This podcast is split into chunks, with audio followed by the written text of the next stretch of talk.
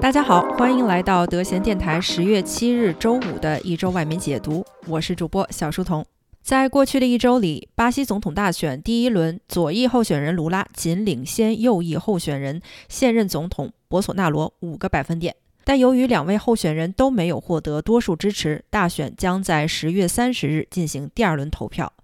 作为特朗普的忠实支持者，博索纳罗也指责总统大选受人操控，称如果自己落选，很有可能不会承认大选结果。普京签署乌东四地区并入俄罗斯联邦法案，并正式任命该地区领导人。乌克兰继续反击俄军，并占领顿涅茨克地区交通要塞红利曼，俄军已经从该地撤离。莫斯科方面称已经成功动员了二十万人，但据外媒报道，自部分动员令生效起，已经有大约三十万人离开俄罗斯。由于大部分人选择赫尔辛基国际机场作为中转站逃离俄罗斯，芬兰目前已经停止向俄罗斯公民签发旅游签证。德国公布两千亿欧元的能源补助，令欧洲十分气愤。一些欧洲政客批评德国单方面采取大规模能源补助政策，极大地削弱了欧洲一体抵抗能源危机的努力。欧洲委员会表示，将会尽力避免在欧洲统一的市场中进行负面的能源补助竞争。首届欧洲政治共同体领导人会议在布拉格举行，欧盟的二十七个成员国以及包括英国、瑞士、土耳其等其他国家领导人出席会议。乌克兰总统泽连斯基则通过视频参加会议，共同讨论地区安全与经济问题。欧洲政治共同体领导人会议由法国总统马克龙提出，希望借此加强泛欧洲地区国家的沟通。丹麦宣布将在十一月一日进行国会选举。除了高涨的能源价格以及临近海域遭到破坏泄露的北溪管道，丹麦首相弗雷泽里克森还面临着民众对于他在疫情初期下令扑杀大量水貂的持续严厉批评，支持率不甚乐观。在横扫佛州后，飓风伊恩已经导致一百二十人死亡，成为美国自一九三五年以来最为严重的飓风灾难。英国保守党政府支持率在宣布大规模减税方案后直线下降。英国首相特拉斯的受欢迎程度在上任仅一个月后，已经低于前任约翰逊在任时的最低水平。英国财政大臣科沃腾已经宣布放弃减税方案中对高收入者减税的措施。标准普尔以及惠誉两家评级机构已经将英国政府债务信用评级下降为负面评级。泰国宪法法庭裁决，总理巴育并没有超过宪法规定的八年任期期限，并将继续担任泰国总理。今年八月，巴育因反对党针对其任期时限提交的请愿书，被暂停总理职务。泰国东北部一家幼儿园发生无差别枪击案，目前已经导致三十四人死亡，枪手也已经开枪自杀。印尼马郎县的一场足球赛之后发生骚乱，警察到场驱离时发射催泪弹，引发了恐慌，人群在逃离现场时发生严重踩踏事故，事故导致至少一百三十一人死亡。孟加拉国由于电网故障，引发了全国超过百分之七十五的地区停电。首都达卡在当天傍晚恢复供电，其余地区在第二天也陆续恢复了电力供应。孟加拉国最近几个月由于全球能源价格飙升，导致电力严重短缺。朝鲜于十月六日发射了飞行距离超过四千公里的导弹，是迄今为止发射导弹飞行距离最长的，甚至可以超过关岛。韩国方面在试射过程中发射的一枚导弹，并未按照常规飞行，误落入军事基地爆炸。也门政府军与胡塞武装未能就延长和扩大休战达成协议。联合国秘书长也门问题特使格伦德伯格呼吁双方继续合作，寻找解决方案。最受外媒热议的新闻事件，则是由石油输出国组织欧佩克与非欧佩克产油国组成的 OPEC Plus 宣布，从十一月起将原油产量每日减少两百万桶，全球供应约减产百分之二。消息一经公布，经济学家纷纷担忧欧洲经济危机的风险再次加大。面临如此挑衅，白宫发言人称，欧佩克显然选择与俄罗斯站在一起。拜登政府表示正在权衡各项应对措施，但还没有决定具体方案。本期节目，我们继续为大家解读在过去的一周里占据外媒热点的报道与评论。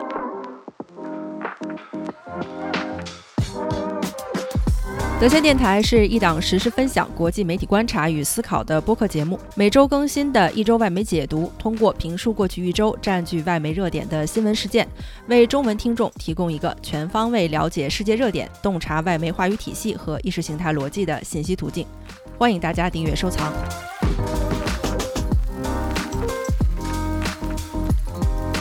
我们先来看过去一周的市场表现。经过三季度末的惨烈跌幅之后，全球股市在过去一周里略有小幅度回升。虽然八月份表现积极，但三季度整体仍然呈现出下跌趋势。标普五百整体下降百分之五，纳斯达克下降百分之四，道琼斯工业指数则下降百分之七。美国最新就业数据公布，九月份新增就业岗位二十六万多个，失业率下降至百分之三点五。投资者担忧，最新就业数据显示劳动力市场仍然供不应求。美联储可能在十一月继续大幅上调基准利率。荷兰的年均通胀率在九月份飙升至百分之十四点五，能源价格上涨超过百分之两百。土耳其通胀率超过了百分之八十三，其中交通和食品价格上涨幅度更为剧烈。澳大利亚央行将基准利率提高了二十五个基点，达到百分之二点六。虽然市场预期上调幅度高于二十五个基点，澳洲央行称小幅上调有利于经济稳定。欧洲议会正式批准法案，要求电子设备充电插头必须符合欧洲标准的 USB Type-C 接口，这将迫使苹果放弃使用部分独家的 Lightning 充电接头。三星和其他生产厂商也将做出相应调整。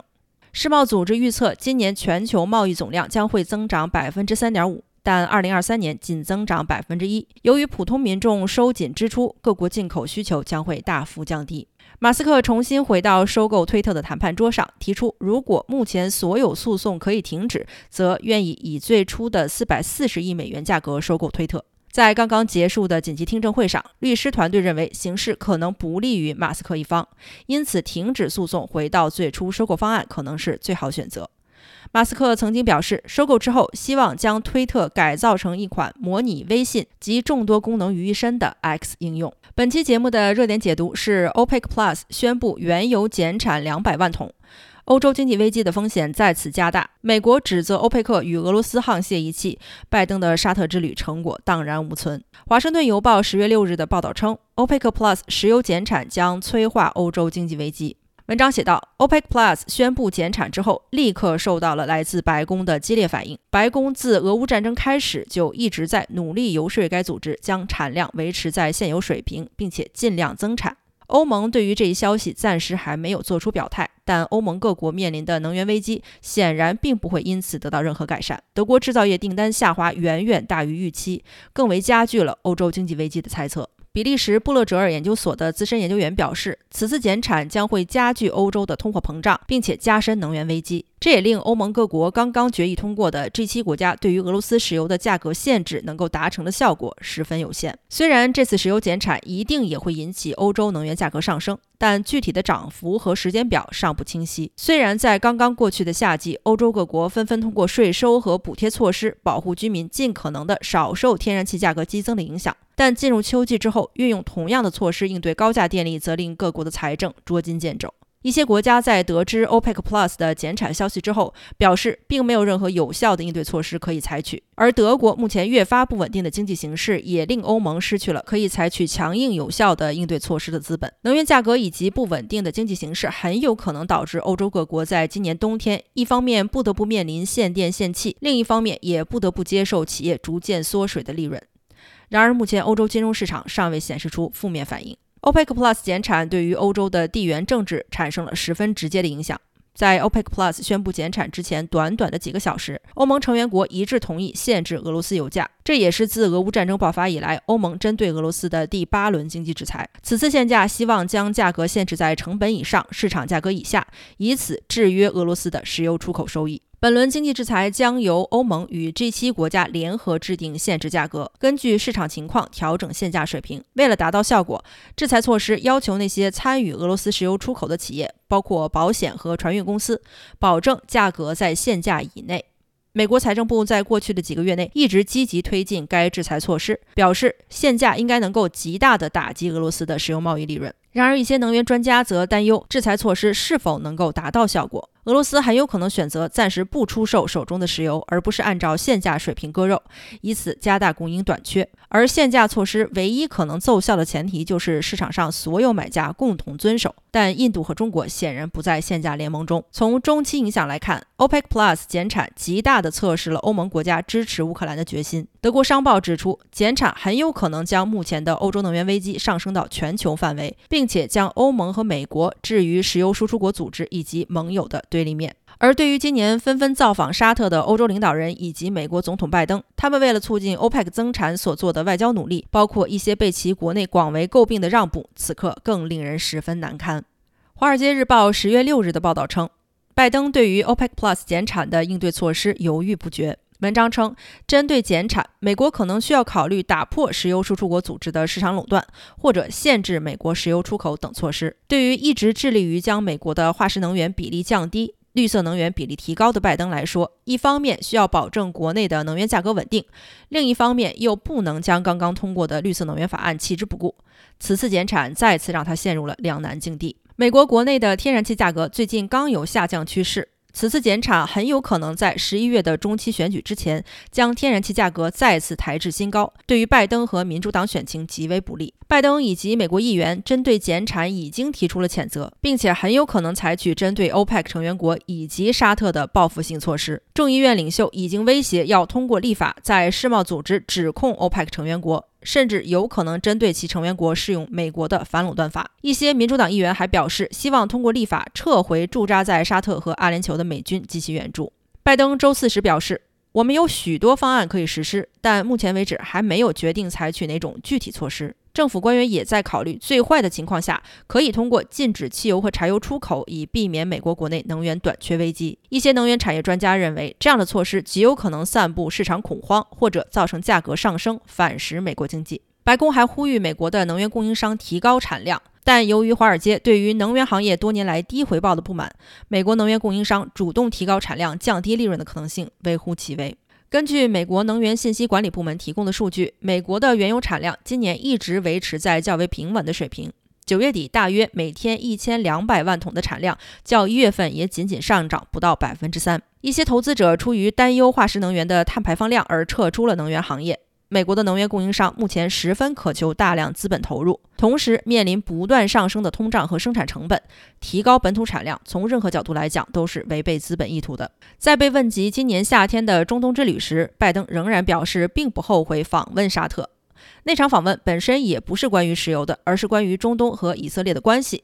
但减产确实是一件令人失望的事情，这说明这其中存在问题。沙特方面则对于美国的歇斯底里的反应十分吃惊。沙特王室近几年来也在逐渐调整自身策略，尤其是在美国提高国内石油产量、减少对沙特石油进口依赖之后，开始将石油出口的重心转向中国。美国智库威尔逊国际学者中心的中东问题研究员 David Altway 表示。沙特方面显然根本不在乎拜登施加的压力，他们也不认为自己受制于拜登政府。虽然沙特一直是美国军售最大的买家之一，也是美国在中东最大的军事和情报伙伴，但近年来沙特不断暗示可能从俄罗斯方面购入大量武器装备和防御系统。拜登政府与美国能源行业之间的关系也随着国际能源供应和国内能源价格的复杂形势越发紧张。拜登政府官员不断敦促行业提高产量、降低价格，却无法提供更多政策和指导方案。周四时，国家经济委员会负责人 Brian Dees 向记者表示，美国的能源企业的利润边际比其历史最高水平还要高出三分之一。能源企业应当自觉降价，保护普通消费者。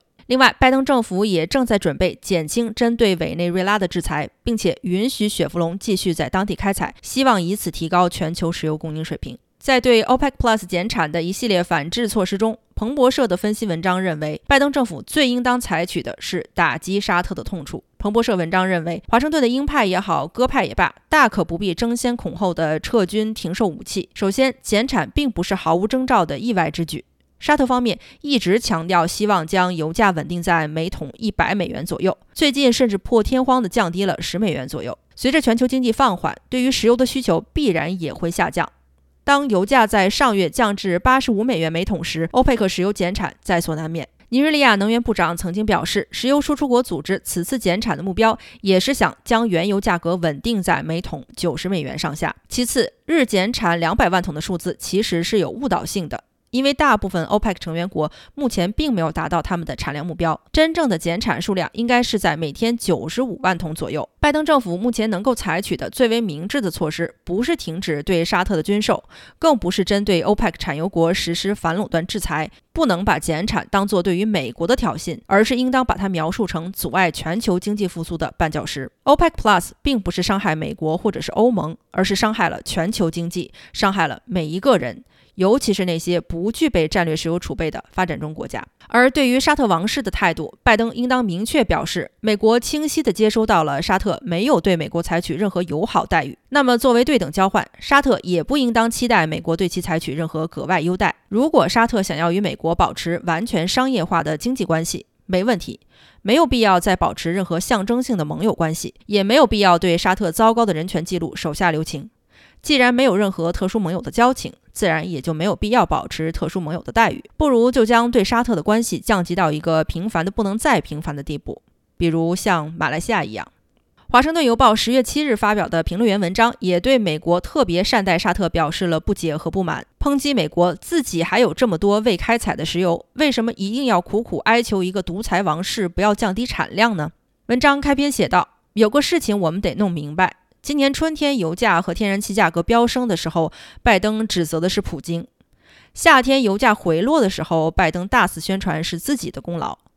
现在油价、天然气价格再次上涨，白宫该怪谁了呢？没错，还是普京。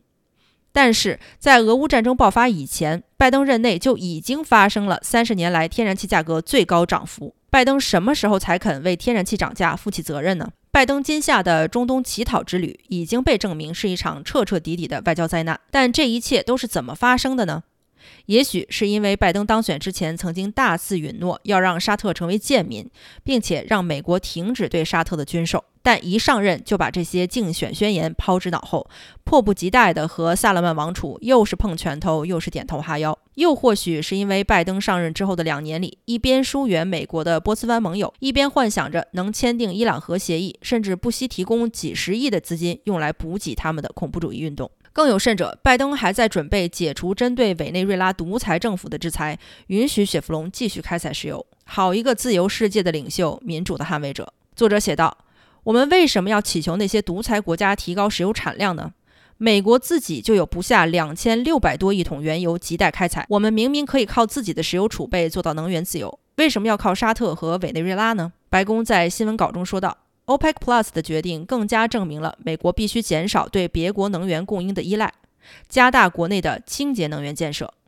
实际上，拜登政府针对美国国内化石能源产业的攻击，恰恰是美国当下如此依赖外国石油进口的原因。特朗普总统任内开放了大约一亿亩的公共土地资源，以供石油勘探和开采，但拜登总统任内开放的开采资源是二战以来所有总统任内最少的。他甚至还停止了特朗普任内批准的阿拉斯加北极国家野生保护区的所有石油和天然气开采许可。就在今年夏天，拜登还宣布禁止大西洋和太平洋沿岸的石油开采计划，直接导致全国的产量减少至少百分之二十五。其实，拜登和民主党的麻烦就是将气候问题优先，肯定意味着高天然气价格。但他们当然不希望受到高天然气价格引起的政治包袱，他们希望天然气价格并没有飙升至一九七九年以来最高水平，房价也没有上涨到一九八四年以来最高水平。实际工资也没有降至四十年以来最低水平，以及将近半个世纪以来最糟糕的通货膨胀，这些在十一月的中期选举之前都是非常不利的消息。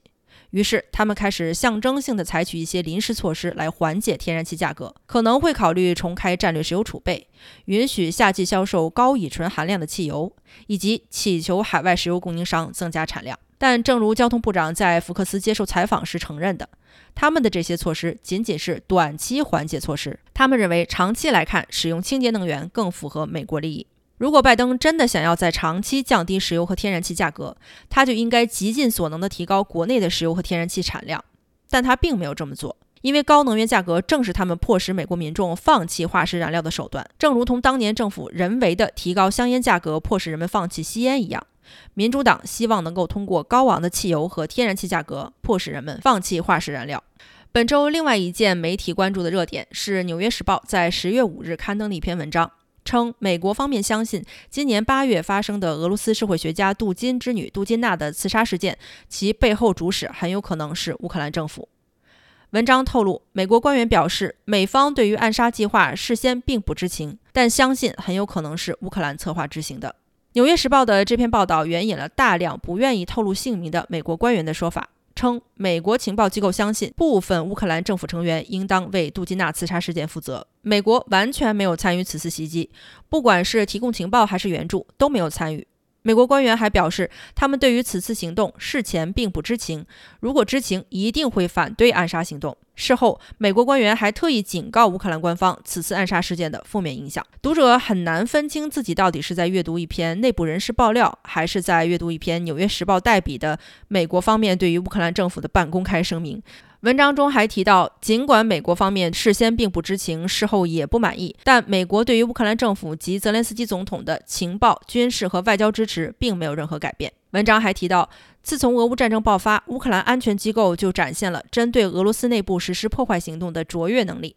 暗杀杜金娜是迄今为止最为大胆的一次行动，显示了乌克兰方面对于强敌俄罗斯具有的惊人优势。最后，作者写道：“透露此事的美国官员并没有透露乌克兰政府的哪个部门授权了这次暗杀行动。”今天先聊到这里，我是小书童，我们下期节目见。